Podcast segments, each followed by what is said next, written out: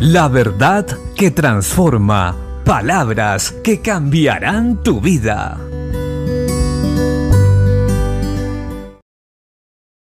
La Biblia dice en el libro de Proverbios capítulo 25, verso 11, Manzana de oro con figuras de plata es la palabra dicha como conviene.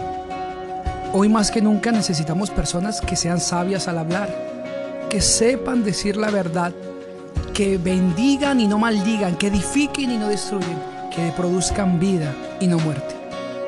Desafortunadamente, el hombre está cada vez más lejano de Dios y eso produce que solo en su corazón haya muerte.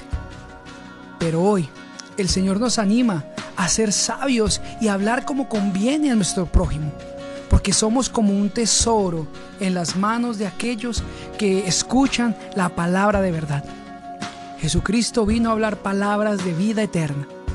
Las palabras de Él son espíritu y son vida y producen vida eterna en aquellos que escuchan atentamente. Es necesario que hoy, tú como verdadero creyente, inicies un nuevo movimiento de gente que sabe hablar con sabiduría, verdad y misericordia. Eso necesita el mundo de hoy.